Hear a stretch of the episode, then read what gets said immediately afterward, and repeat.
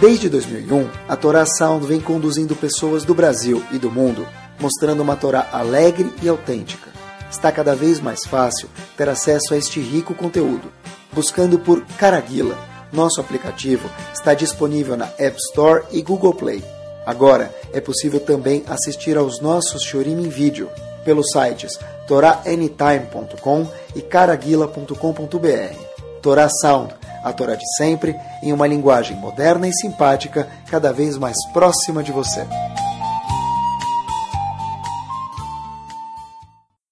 Vamos lá. Bezat Hashem, vamos começar, de recomeçar, vamos falar, né? Sabe que outro dia eu estava olhando para os céus e de verdade eu tentei procurar um sorriso nos olhos de Hashem. Por quê? Estava passando a festa de Pesach recentemente.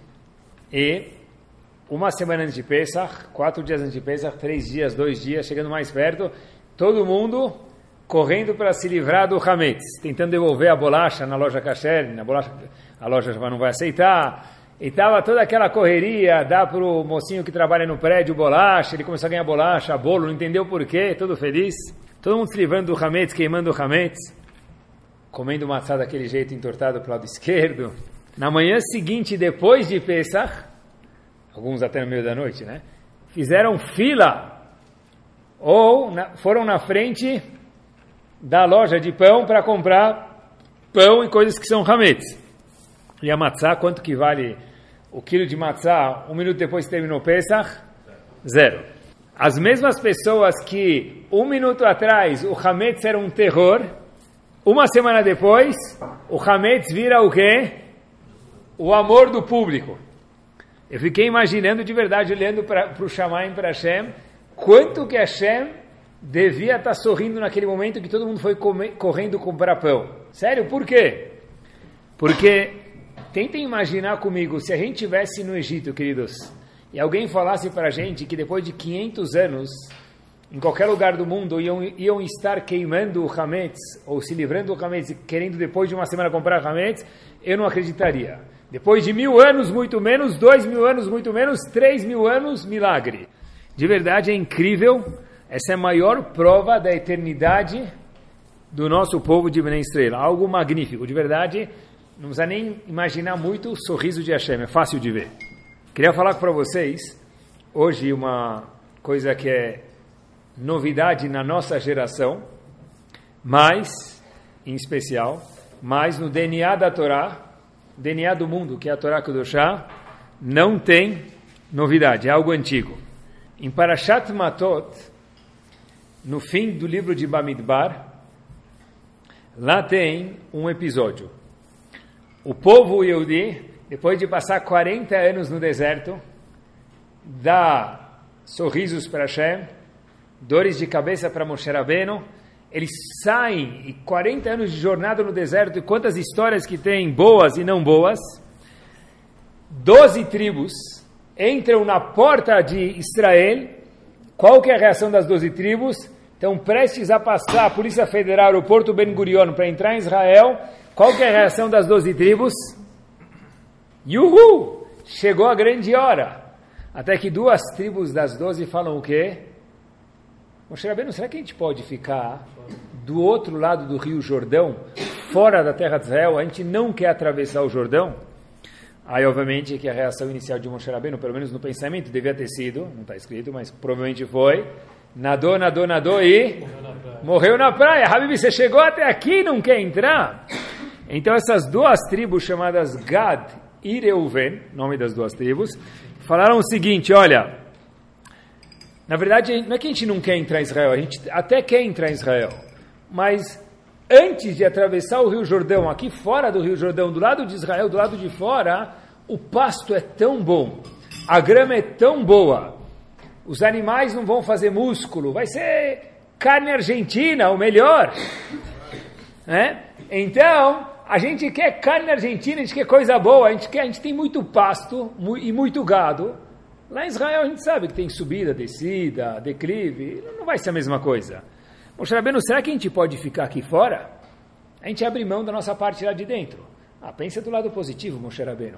Vai sobrar mais para os outros.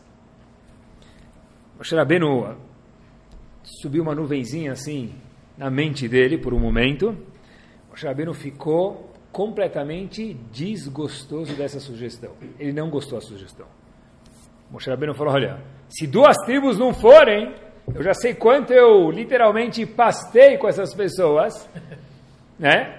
Então, se duas tribos não forem, uma terceira não vai querer ir, uma quarta, uma quinta, as duas vão falar, está muito bom aqui, a gente vai querer ficar aqui. Então, Moshe Rabbeinu falou, de jeito nenhum, vocês vão ter que entrar.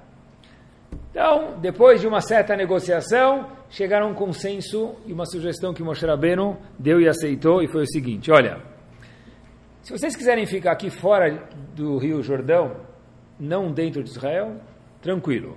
Mas primeiro vocês vão entrar com todo mundo, lutar com o povo, conquistar a terra, dividir a terra. Foram sete anos de conquista, mais sete anos de divisão, com a liderança de Yoshua, aluno de Moshe Rabbeinu, e depois disso, vocês podem voltar e ficar aqui fora para não desestimular o povo de querer entrar. Deu. Fechado, high five, todo mundo ficou feliz. A Torá é muito precisa quando conta o pedido deles e quando conta a sugestão de Moshe Rabbeinu. Eu contei para vocês, eu quero ler para vocês um pequeno passuco. As duas tribos falaram para Moshe Rabbeinu, será que a gente pode ficar aqui fora? Que palavras eles falaram? Vayomru.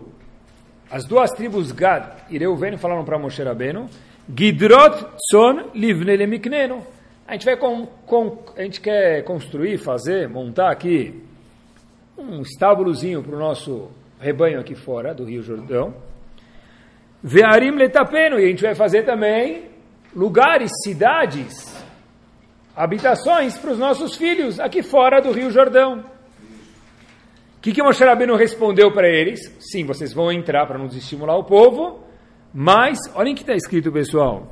Bnulachem arim letapechem, construam lugares para os filhos de vocês. Vegidrot letzonechem. Vocês podem sim, do lado de fora, também construir estábulos para o rebanho de vocês. Veiotzemi pichem tasu. Olha aí, vamos manter a palavra. Show. O Midrash Tanhumá percebeu aqui uma diferença grande. O Rashi traz esse Midrash. O Midrash Tanhumá fala o seguinte. Opa, o povo pediu, a gente quer ficar do lado de fora. Moshe Rabbeinu falou, tá bom, se vocês entrarem com o povo conquistar, depois vocês podem voltar e ficar do lado de fora, porque o pasto é melhor para vocês. Show. Mas quando Gad e Reuven pediram para ficar do lado de fora, eles falaram, nós queremos construir um lugar para o nosso rebanho e também um lugar para os nossos filhos.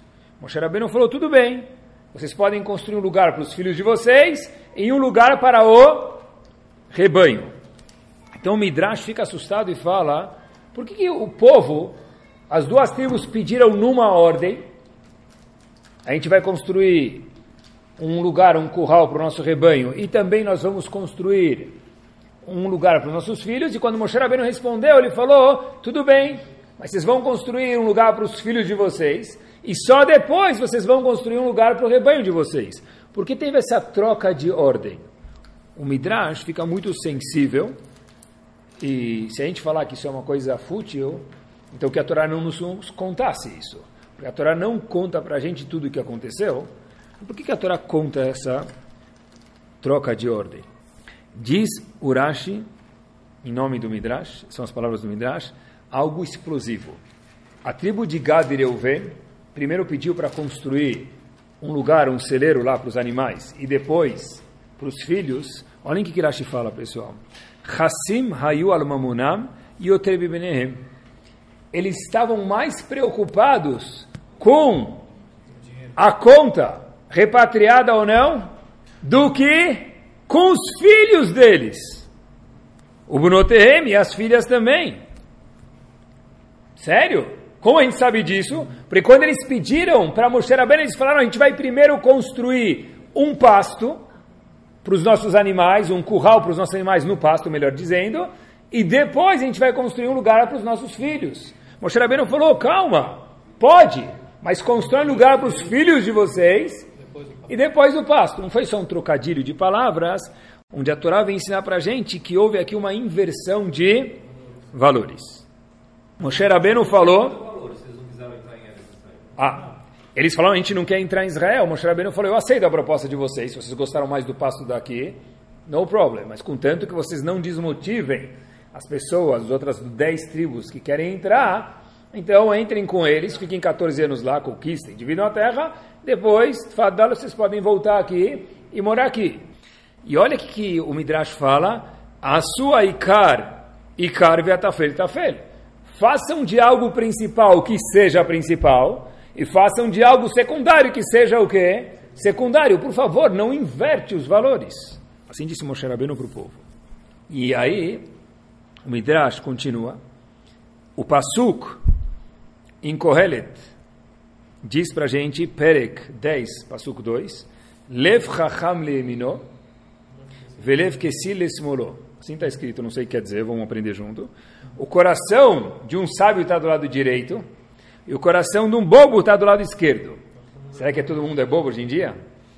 O que quer dizer, né? Então, o que quer dizer que não é a posição geográfica aqui, física do coração? Então a explicação disso, Lev Chacham Leemino. O Chacham, o coração dele, as vontades dele, o desejo dele está do lado direito. O que quer dizer isso, diz o, diz o Midrash, explicando esse passuk, esse passuk. Mimino Esdat Lamo. Miyamin, do lado direito, o passuk fala no fim do Sefer Torah, veio a Torá de Hashem. Então, Lev Chacham Leemino, o sábio, o coração sábio está com o foco dele do lado direito. Lado direito, Yamin, Miemino, Eshdat, se refere à Torá. Yurasha, o Bismolá, Osher, Vechavod. Então, o Lev Ksil, o coração do bobo, está do lado esquerdo, que se refere à riqueza. Ninguém nunca falou que a pessoa não precisa se preocupar com a riqueza dele. A Torá está falando só deve se preocupar, obviamente. A Torá está falando só cuidado para não inverter os valores. Show.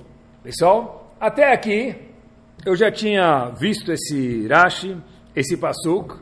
Eu vi uma observação do Maral, no mérito de todos vocês que estão ouvindo o Shior. Bomba. O Maral faz uma pergunta. O Maral de Praga, no comentário dele sobre o Humash, faz uma pergunta explosiva. Ataque.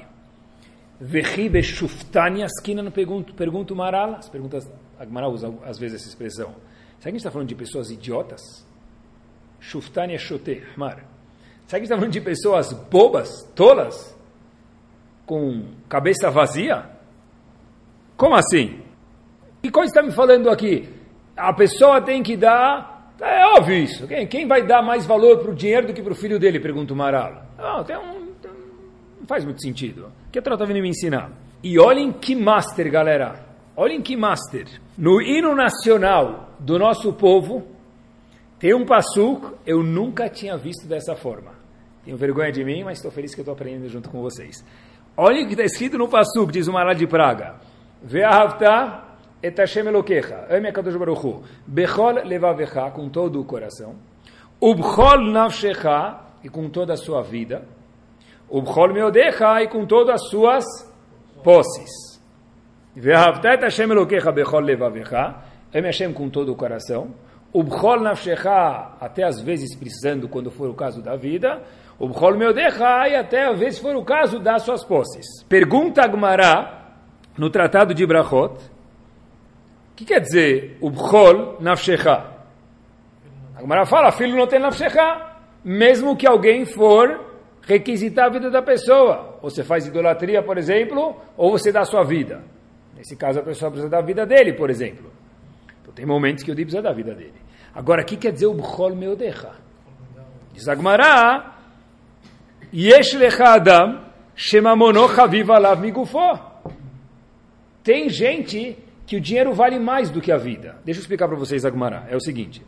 Agmará fala ame Hashem com, até dando sua vida para Hashem. Então, se eu tenho que amar Hashem até dando minha vida para Hashem, é óbvio que eu tenho que dar meu dinheiro também para ele, se for algum caso que Allah obriga a isso.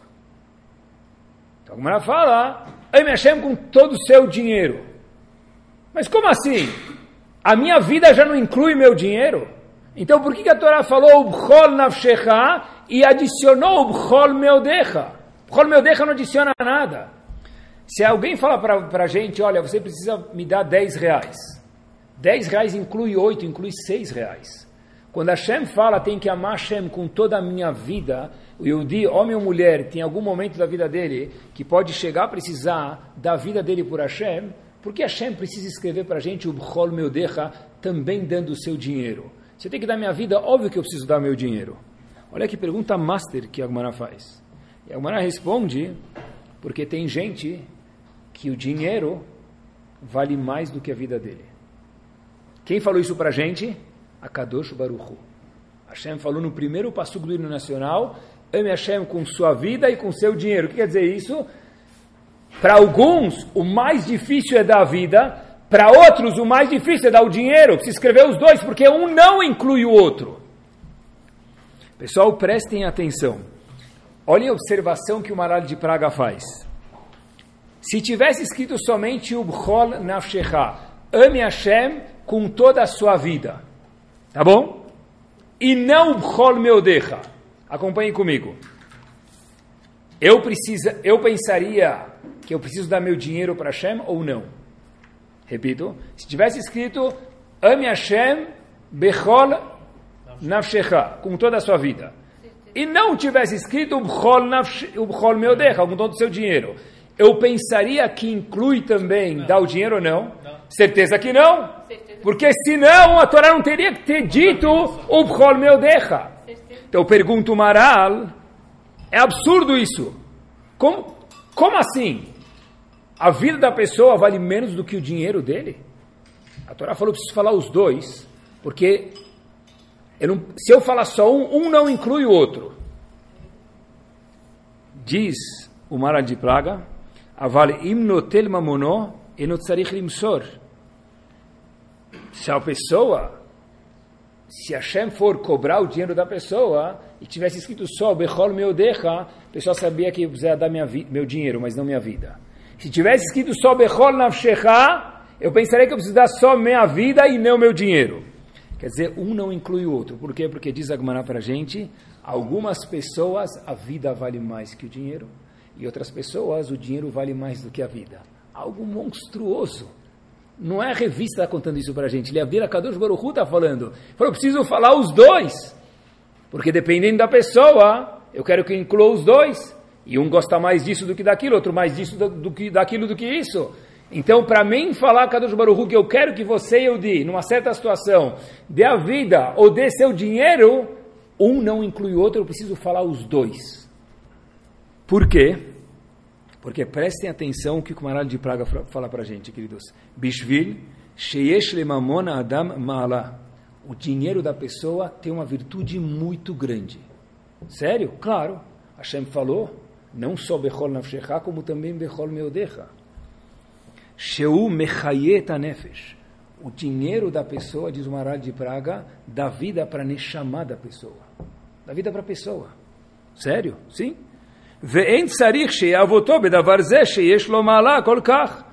E eu pensaria, poxa, já que o dinheiro faz tão bem para mim, então dá minha vida por Hashem, tudo bem, mas dá meu dinheiro já não. Veio Hashem falou, o chol meu deixa.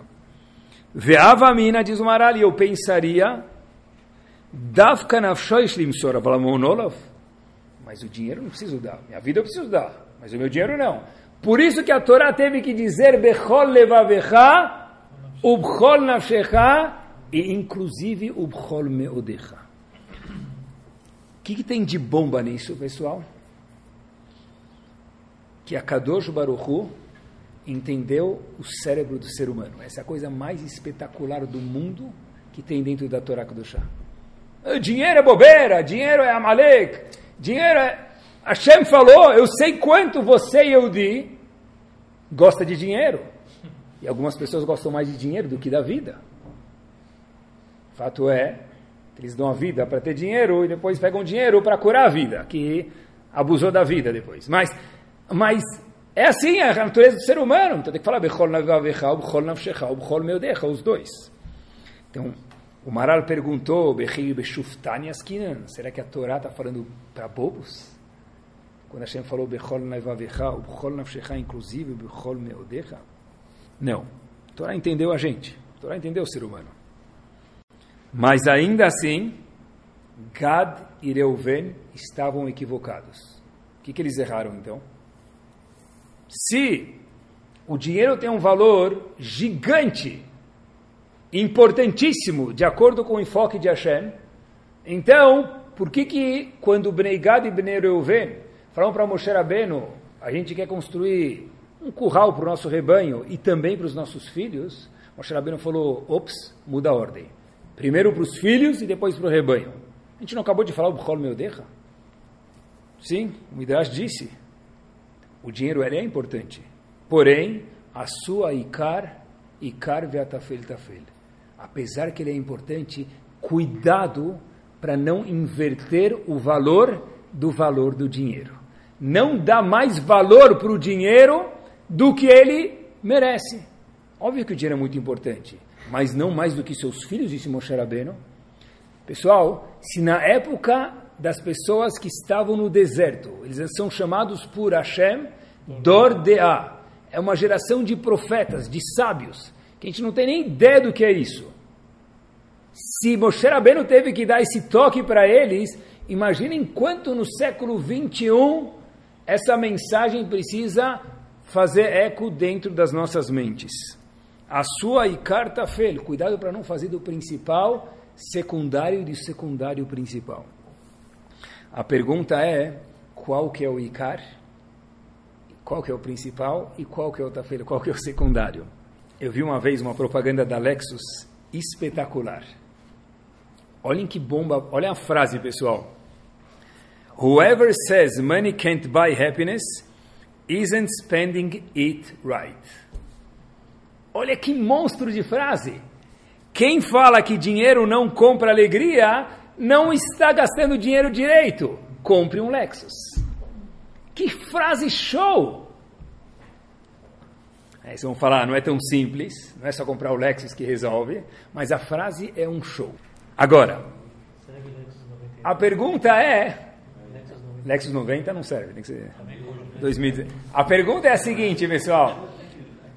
A pergunta é a seguinte, queridos. Qual que é o Icar, qual que é o principal e qual que é o secundário? Essa é a pergunta. Se a mensagem foi importante para aqueles que estavam no deserto, se a gente fala todos os dias tem a ver com a gente.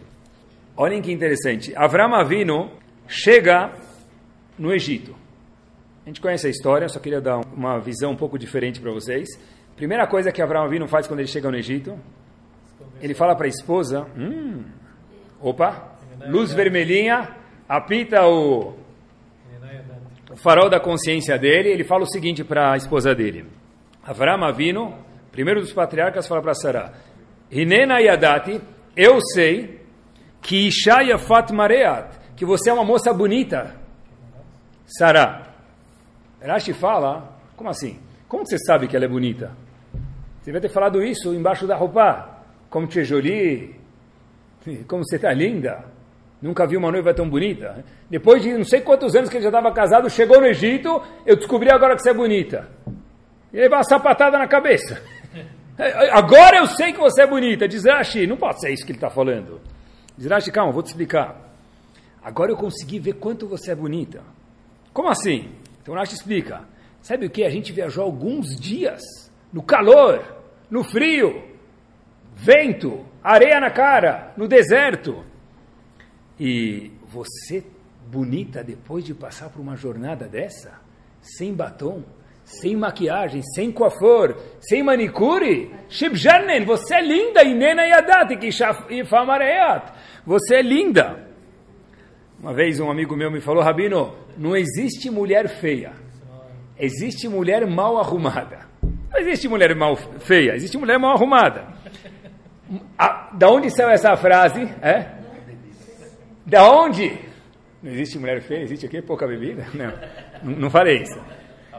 Você, olha, é da onde saiu essa frase? Avram Avinu falou, você é bonita mesmo sem maquiagem, mesmo sem coafor, mesmo sem manicure. Agora, olhem que interessante. Por que a Torá conta para a gente, Tahazakobaru? Who cares eu no século 21? Por que eu preciso saber que Avram Avinu é bonita, a mulher dele era bonita, depois que ela, ela não passou, o, o cabeleireiro estava fechado, ela não passou no cabeleireiro, ainda ela era bonita depois de toda a viagem. O que, que interessa para mim no século 21 isso aqui? Deve ser, difícil fugir disso, que a Torá está contando para a gente quanto importante é a beleza no casamento.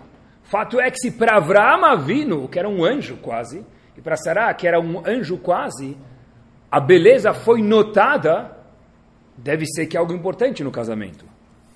Inclusive, a primeira mulher a ser criada, óbvio que ela foi criada do homem, tudo bem, mas a primeira mulher a ser criada, o que, que ela era?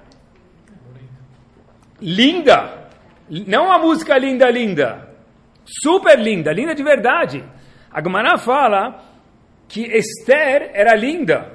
A Gemara fala que as Imaot eram lindas. Uma mulher comparada com as Imaot, a comparação que o Talmud dá é igual um macaco comparado com um homem. Quer dizer, elas eram fisicamente, isso mesmo, fisicamente, uau, que lindas. É? Sara era linda também. Então a pergunta é a seguinte: se a Torá está contando isso para a gente, será que não é secundário? O que, que, é, o, que, que é o Ikar e o que é o Tafel? A beleza não é importante? Uma vez um, um pessoal me falou, Rabino, no casamento tem que, já que está falando de beleza, né? No casamento tem que ter beleza e paciência. Se der certo, beleza. beleza. Se não, paciência. Mas vamos voltar. A pergunta é a seguinte: se a Torá contou para a gente que Avram Avinu, que era um anjo, pessoal, e Sará, que era outro anjo, era um, a gente não sabe nem o que é Shalom Bait, era muito mais do que Shalom Bait, era algo repleto. A Torá falou que a beleza dele era importante, a beleza dela era importante. Então, quanto que a beleza é importante? Deve ser que ela é muito importante mesmo. Mas, a Torá ensina para gente, certeza que a beleza é importante. Mas cuidado para não fazer do Icar, Tafel e do Tafel Icar, do principal secundário e do secundário principal. O que quer dizer isso? A beleza tem que ter uma importância no casamento, mas cuidado para não julgar o produto somente pelo rótulo, pela embalagem. Porque se eu olhar só pro, pela embalagem e eu esquecer do conteúdo, então eu vou estar fazendo o Icar Tafel e o Tafel Icar, o principal, secundário e vice-versa. O que, que vale mais? Aquela moça que ela é Miss Mundo, e ela é linda, mas dentro da cabeça tem algodão doce, não sei se é branco ou rosa, ou uma mulher que talvez não seja Miss Mundo, mas seja uma mulher que tenha conteúdo e valores. Dúvida?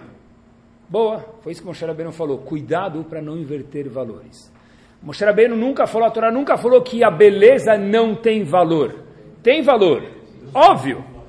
Quantos livros de Shidur falam que se a pessoa se sente desconfortável com a beleza da esposa dele ou a esposa do marido, não casa. Ah, mas é Gashmiut. E daí que é Gashmiut? Você é o quê? Uma pessoa física. Mas isso não é a parte mais importante na equação. Olhem só, pessoal, como a Torá é precisa. Quando Moshe Rabbeinu falou para Gad e Reuven, se vocês não querem entrar, podem ficar do lado de fora, Moshe Rabbeinu falou para eles, por favor, o que vocês estão falando, que vocês vão fazer, façam entra a conquistar a terra com o povo e depois sai de volta a morar do outro lado do Rio Jordão. Olhem que bomba! Houve um Rav em Pressburg, famoso, chamado Hatam Sofer. O seu filho é chamado Ktav Sofer. O filho do Hatam Sofer é chamado Ktav Sofer. Ele faz uma pergunta espetacular. Ele fala, por que Moshe Rabbeinu falou para eles, conquista a terra e depois vai embora? Vai morar do outro lado do Rio Jordão. Por que Moshe Rabbeinu adicionou as três palavras ta'asu? O que vocês prometeram, façam. Por que Moshe Rabbeinu pensou que eles não iam fazer o que eles prometeram de entrar, conquistar a terra com o povo e depois sair e morar lá de volta fora do Jordão? Diz o Ktav Sofer o seguinte, olhem que master, existe todos os desejos que tem no mundo, eles enjoam. Querem ver? Vamos dar um famoso exemplo, vai. A pessoa paga exemplo que eu adoro dar, ele vai comer rodeio de sushi. Come quanto quiser. Rodízio, rodízio, desculpa. Rodízio de sushi. Come quanto você quiser. Qual a pergunta que a pessoa faz para o garçom ou para si próprio? Quantos pedaços eu preciso comer para dar prejuízo para o dono? Se ele for um bom Yehudi, essa é a pergunta dele. Né? Mas vai precisar ir para tomar depois uh, hepatovis B12 lá, sal eno, não interessa. O ponto é, o ponto, o ponto, o ponto é dar, vocês não lembram do hepatovis B12? O ponto é dar prejuízo para o dono do, do restaurante. Então ele foi lá, comeu o 73 temaki dele, Sarten Albak, Pach. Ele falou, 72, 73, prejuízo para o dono. Hazako Baruch, Tfilat Aderech, agora para ele. Hazako Baruch, beleza. Agora, quando ele vê mais um pedaço de peixe cru rodando na frente dele, qual é a reação dele? Nojo. Amanhã ele vai ficar com fome de novo, tudo bem, mas agora dá nojo. Qualquer prazer corporal, diz ele a mesma coisa. Viagem. Estou morrendo de vontade de viajar. Não aguento mais trabalhar os seis meses seguidos. Não tem mais nem feriado. Quando chega, quando chega nos últimos dias da viagem, ele fala o quê? Quero minha cama de volta. Diz o que estava sofrer, diz o que estava sofrer, todos os prazeres enjoam no momento. Talvez daqui seis meses vai ficar com vontade de novo, mas agora enjoou. Tem um desejo, chocolate também enjoa. Tem um desejo que nunca se cansa. Masriat. Não é? Dinheiro. Money. Kesef. Geld. Sendo assim, olhem como as palavras de Moshe Rabbeinu foram precisas.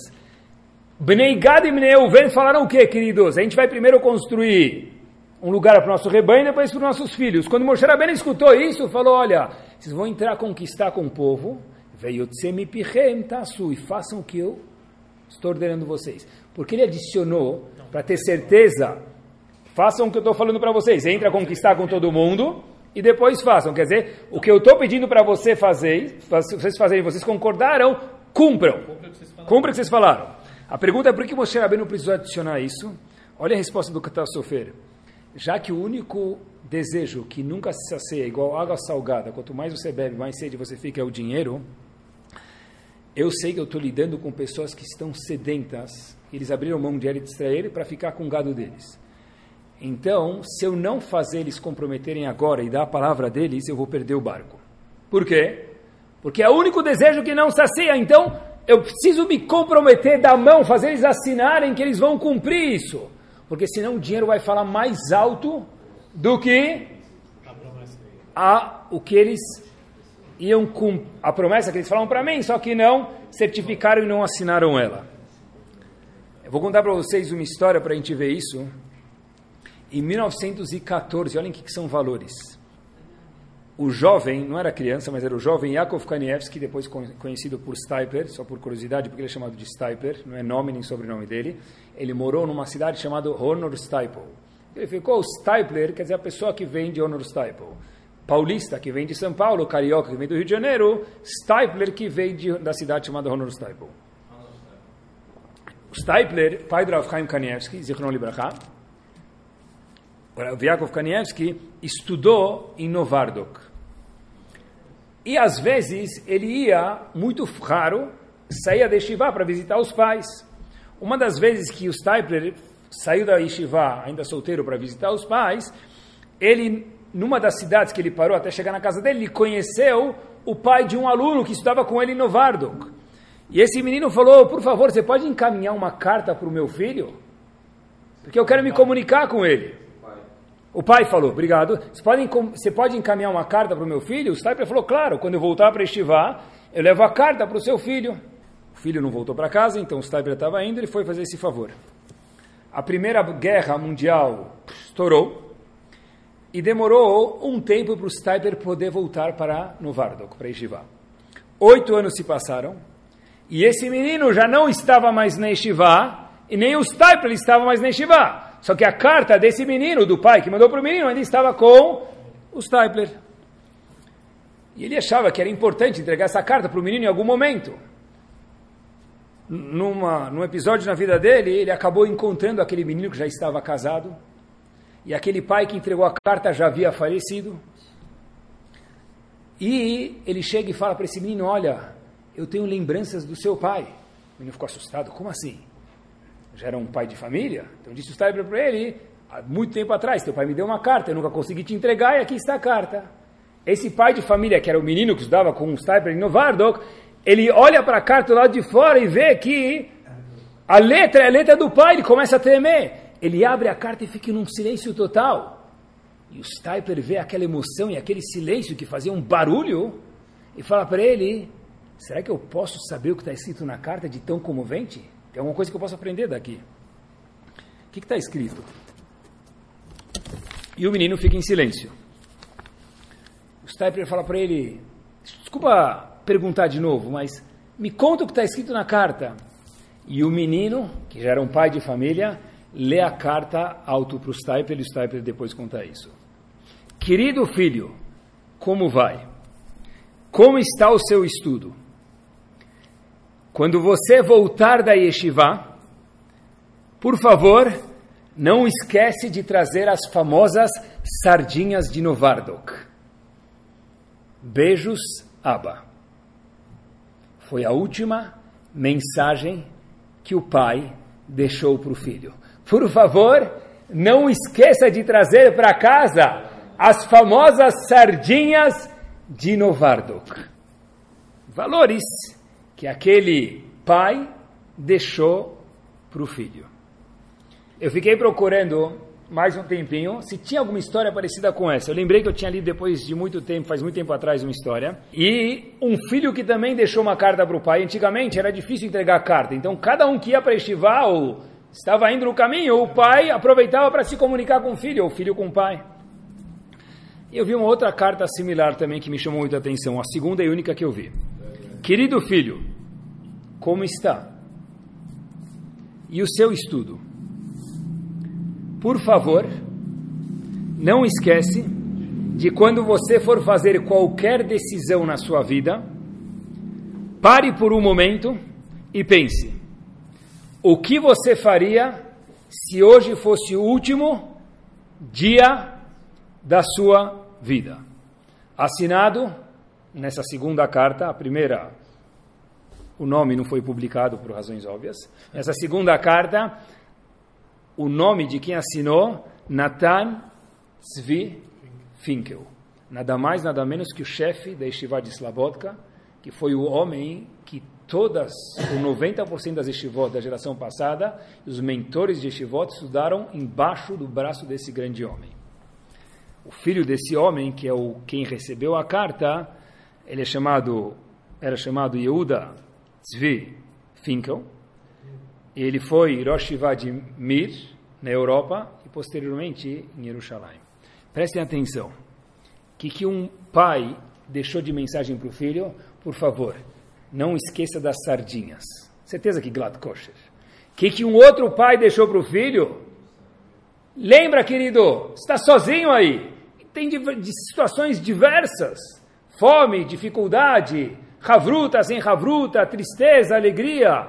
Quando você for tomar uma decisão um pouco mais mashmautita, um pouco mais significante, o que, que você faria se fosse hoje o último dia da sua vida? São valores, pessoal. Tudo tem valores. A Torá nunca falou para desmerecer, mas a pergunta é qual que é o Icar, qual que é o principal, qual que é o Tafel. Eu fiquei pensando, depois que eu vi essas duas cartas, que os o objetivo não é a gente ficar mandando carta para os nossos filhos, que eles nem sabem o que é carta e ninguém mais lê carta hoje em dia. Mas a ideia ela existe. Os valores que a gente tem nas nossas vidas deixam pegadas por aí. Seja em casa, sejam com os amigos, sejam na comunidade. O que, que os nossos filhos escutam da gente quando a gente chega em casa, por exemplo? Ravutner costumava dizer que ele viu isso muitas vezes Ravudney foi Rosh Shiva de Shiva de Chaim Berlim, Nova York. Ele costumava dizer que muitas vezes acontecia que um filho de um avrejo, um filho de alguém que estava estudando Torá, ele estava menos ligado à Torá do que um filho de um businessman. E Ravutner falou, é muito simples de entender isso. Não para ele, ah, mas como que é simples? Deveria ser o contrário. Ravutner disse, é simples. O homem que está estudando Torá o dia inteiro, aquele avrer, está o dia inteiro falando de Torá. Ele quer chegar em casa um pouco e Ele quer relaxar a mente. Então o que ele vai falar? Política, dólar, bolsa, container, despachante, sei lá, a novidade de quem doou aquela sinagoga, quem doou o Sefer. O que, que os filhos escutam? escutam? Dinheiro. Aquele businessman que chega em casa, está o dia inteiro só vendo cifrão na cabeça dele, é, manda WhatsApp para receber cifrão, manda mensagem para receber cifrão, desconta o cheque, cobra o cheque, faz o pedido, tenta vender mais um para aquele, tenta cobrar daquele. Chega em casa, eu não aguento mais falar de dinheiro. Então, quando ele chega em casa, ele conta algum riducho, alguma novidade que ele escutou, alguma história bonita, alguma coisa da Paraxá, alguma lahá, alguma coisa que ele viu na sinagoga. O que, que o filho do businessman de Zravutner escutou? Torá. O que, que o filho do Avrech escutou? Dinheiro. Provavelmente, diz Ravutner, por isso que pode acontecer que um filho de um Avrech acabe sendo, sem querer, mais ligado com dinheiro do que o filho do businessman acabou sendo ligado com Torá.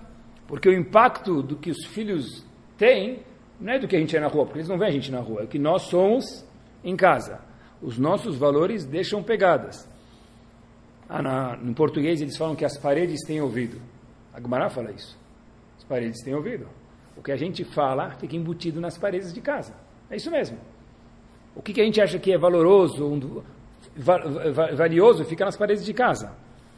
Então, uh, quando a gente fala de valores, é importante lembrar a famosa história que todo mundo conhece, mas acho que tem um ponto que a gente passa despercebido. Todo mundo conhece a história daquele homem, se não conhece, conhece agora, que ninguém conhece o nome dele, mas ficou famoso, nem sabemos porquê. Ele bateu na porta da casa do Hafetz Haim Iradim, que são poucos metros, a casa até hoje está viva, sobrevivida, do jeito que era antigamente, mantiveram ela só para poder visitar.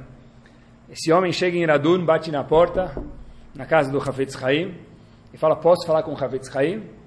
Aí diz ele, pode falar. Ele falou, mas eu quero falar com o Hafetz Haim, não com o senhor. Ele falou, pode falar. Até que o homem descobriu que esse era um Hafetz Haim. E esse businessman fala para o Hafetz Haim, o senhor é o Hafetz Haim, um homem baixinho, de casquete, pensei que ia ver um, um homem com 30 chamashim, segurança. Ele falou, sou eu. Entrou, viu aquela casa simples demais e falou para o Rav Haim, é aqui que o senhor mora? Ele falou, é, por enquanto é aqui, esse aqui é o, graças a Deus. Ele falou, mas eu vim aqui de longe para conversar com o senhor e aprender, mas eu queria mais importante do que isso agora ajudar o senhor. Posso, podemos fazer uma reforma master aqui nessa casa? Arquiteto, decorador, né? engenheiro, tudo o que você quiser né, assunto do dia. Então, quer ou não quer? O Ravetz Haim pergunta, responde para ele de uma forma judaica com outra pergunta e fala para ele, querido, diz o Ravetz Haim para esse businessman, aonde você está dormindo? Falou, estou dormindo aqui em Iradun para visitar o senhor. Aonde? Falou, no hotel do Zezinho aí na esquina. Quantas estrelas tem o hotel? O businessman falou para o Ravetz Haim, Bezor, uma estrela à noite com céu limpo. Não tem estrela nenhuma aqui. Falou, ai, por que você não procura um Sheraton? Falou, ah, eu vim passar uma noite para falar com o senhor embora, eu não preciso procurar Sheraton. Uma noite isso está suficiente. Os Ravetz Haim para ele, está respondida a pergunta. Eu vim passar uma noite aqui, e esta noite, para mim é suficiente essa casa. Provavelmente a gente já escutou a história. Qual que é a mensagem dessa história? Quem precisa morar numa casa de 38 metros quadrados, que foi reformada a última vez por D. Pedro I, Beitou Bismanó, quando ele chegou para visitar o Brasil. É isso? Eu acho que a mensagem dessa história é que eu tenho que, de vez em quando, pensar um pouco sobre simplicidade na minha vida. Mas nunca na vida a mensagem tem que ser que a gente tem que morar numa casa de 38 metros igual o Hafetz Haim fez porque a realidade do Hafetz Haim não é nossa realidade. O Hafetz Haim estava acostumado a carregar 50 quilos. Se eu for carregar 50 quilos hoje, de simplicidade, eu ficar com hérnia no mesmo minuto, literalmente. Então existe aqui aprender dos outros, mas é tolice tentar ser igual Hafetz Haim era. Por quê? Porque isso para mim vai fazer mal. Por que para ele não fazia mal? Porque o Hafetz Haim trabalhou anos e anos e anos para a vida dele para chegar no que ele era. Para ele foi uma coisa trabalhada e saudável. O Hafetz Haim, certeza, quando tinha uma casa simples e a casa do vizinho tinha um chandelier mais bonito, ele não olhava e falava, hum, talvez eu. Ele nem levantava a sobrancelha para isso. Agora, se para mim me incomoda, eu preciso procurar ser mais simples, mas nunca igual Hafetz Haim, porque isso vai fazer mal para mim. Não é isso que a Torá quer. Isso não é dar o valor certo para os meus valores. Mas eu preciso aprender de vez em quando pensar, é verdade. Beleza, ela é importante. Dinheiro tem um valor. Simplicidade é importante. Quanto de luxo eu estou procurando na minha vida e quanto de simplicidade eu consigo comprar dentro da minha pessoa. Ah, isso quer dizer que não tem uma regra? É o mais legal de tudo é que não tem uma regra. Mas, junto com isso, de vez em quando tem que dar um scanning no nosso drive aqui em cima, na nossa cabeça. Puxa vida, onde eu estou? Aonde eu estou indo e que mensagem eu passo para a minha família. Não podemos cobrar do Hafetz Haim ser igual a gente. Quando a gente vai para Israel e fala para os nossos filhos, olha, eu fui visitar o Rav Chaim Kanievski, fui visitar Taurav, a gente dá aquela cutucadinha nos nossos filhos, está vendo a casa dele? Ele não tem Playstation, o quarto dele não tem ar-condicionado, ele não tem babá, nem eletrônica, nem sem eletrônica, ele não tem manobrista, motorista, Todos os outros istas, está vendo? A gente dá aquela cutucadinha. Tá? E se teu filho te perguntar, Abá, mas no quarto de casal dele também não tem ar-condicionado, não sei o que lá, e no teu tem? O que você vai responder para ele? Boa pergunta. Tá certo. Para o nosso nível, ar-condicionado virou uma coisa, talvez, necessidade. Mas será que tudo vira necessidade? Até onde a gente precisa ir? É uma pergunta que se fazer e não tem uma regra. Mas que tem que se questionar, tem que. Eu sempre lembro, eu sempre lembro de um.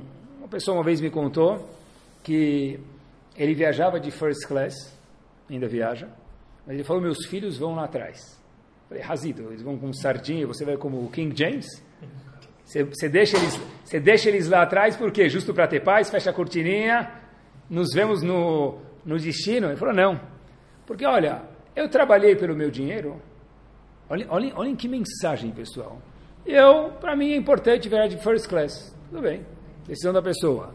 Falei, para os teus filhos, falou, para mim não muda nada, mais X valor de dinheiro, mais três ou quatro passagens. Falei, então, atazei, convida os caras, vai junto, deixa eles na frente. Quem falou que eu posso acostumar meus filhos, principalmente que são valores, a viajar de first class, quando eu não sei o que, que eles vão ter amanhã na vida deles? Eu trabalhei, eu sei que hoje eu tenho. Eles não trabalharam e eu não sei o que, que eles vão ter. Se eu acostumar eles a viajar de first class, para sempre eles vão ter que viajar de first class. Viajar de classe econômica vai ser que nem para gente de cargo. Eu não posso colocar essa responsabilidade em cima deles. Pessoal, olhem que são valores, olhem que lindo. Cada, não existe certo e errado, não existe certo e errado. Mas que a gente precisa aprender quando a gente vai num gadolador, a minha mensagem não é que igual que a forno da casa do Rav Chaim Kanievski tem pelo menos 30 anos de idade, e muitos dos cômodos da casa dele estavam na dúvida se precisava colocar o Zecher le Betamigdash, que a gente deixa um pedaço do da, da quadrado mal feito na parede para lembrar o Betamigdash, porque não tem nem tamanho para precisar daquilo. Agora presta atenção. O que eu aprendo disso? Que minha casa precisa ser assim? Não, mas eu preciso aprender até onde eu quero ir. Que valores eu estou preservando e esses valores por osmose passam para a nossa família. O que, que, é o mínimo para eles daqui para frente? Agora vocês não, não, não, aceitam nada menos do que hotel cinco estrelas? Sim, Abba, você acostuma a gente com isso. E é verdade. Então, a pergunta é uma pergunta que não tem resposta. Mas para cada um ela tem uma resposta particular, não tem uma resposta pública para todo mundo. Uma vez, eu estou terminando, mas uma vez, já que a gente falou do Havetz Haim, uma vez, um professor me contou, ele próprio me contou first hand, que ele falou para os alunos dele quanto o Hafez Haim se preocupava em cuidar do tempo.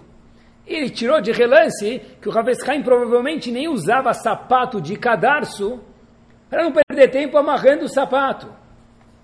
No dia seguinte, o menino chega, um dos meninos que escutou o shiur, falou para o Rav, Rav, história verídica, falou para o Rav, Rav, eu coloquei o Mussar, o ensinamento do que o senhor passou para a gente ontem, na prática. O Rav falou, o que, que você fez em relação ao tempo? Rav, eu mandei minha mãe me comprar um sapato sem cadarço. Essa era a mensagem? Claro que não. Talvez, eu nem sei se é verdade, usar um sapato com cadarço sem cadarço faz diferença. Para a gente a mensagem é aproveitar um pouquinho melhor o tempo. Ou seja, em relação à simplicidade é a mesma coisa, em relação a valores é a mesma coisa. Não é olhar para a casa desses homens gigantes e ser assim, porque isso para a gente é uma utopia, é falso, é surreal. Mas alguma coisa aprender de lá, sim. Alguma coisa aprender de lá, a gente tem que. Quanto do meu dia eu gasto pensando só em dinheiro? Provavelmente quase todo o tempo que a pessoa está acordada. Tem que pensar, não sei. Esse é o valor? Moshe Rabbeinu falou para eles, olha, tudo bem, constrói o gado, fica fora, tudo bem, se não quer entrar em Israel, aceito. Mas primeiro constrói para os seus filhos, depois para os seus animais. Inversão de valores da época do Betamigdash. E com essa história nós terminamos e olhem como que valores ficam. O Rav de Ponovich uma vez chegou e uma das crianças perguntou para ele, Rav, que, que fez o senhor ser o que o senhor é? Um visionário que perdeu a família inteira, esposa e filhos, na Segunda Guerra, e ele chegou em Israel e começou a andar em Bneibra, que falou, aqui vai ser o refeitório, aqui vai ser o dormitório, aqui vai ser Yeshiva, e pessoas sábias e Ramim olharam para ele e falaram, Rav, coitado. Não falaram para ele, falaram para outras pessoas, esse homem ficou um pouco abalado pela guerra e ficou desequilibrado. Aqui vai ser o refeitório, aqui vai ser o, a yeshiva, não tem nem aluno para estudar nessa yeshiva, que em Israel pós-guerra não tinha quase nada, não tem nem dinheiro para construir yeshiva. Que, que, que, tá, que visionário que é? Visionário do quê? Depois ele construiu Yeshiva, e alunos perguntaram para ele, Rav, o que, que fez o senhor sonhar dessa forma? Se ele não foi meu tempo de estudo, não foi meu esforço, foi uma coisa muito maior do que isso. Os meninos falaram para ele, Rav, o quê? Com isso nós terminamos hoje. Ele falou, olha, meus queridos, não tem um esforço em vão. O Rav de Ponovich teve uma cena que mudou a minha vida. Na minha casa, quando a gente era pequeno, nós éramos uma família simples, rural, como era todo mundo a nossa maior riqueza era a mimosa. Eu não sei se chamava mimosa, mas vocês entenderam, uma vaca.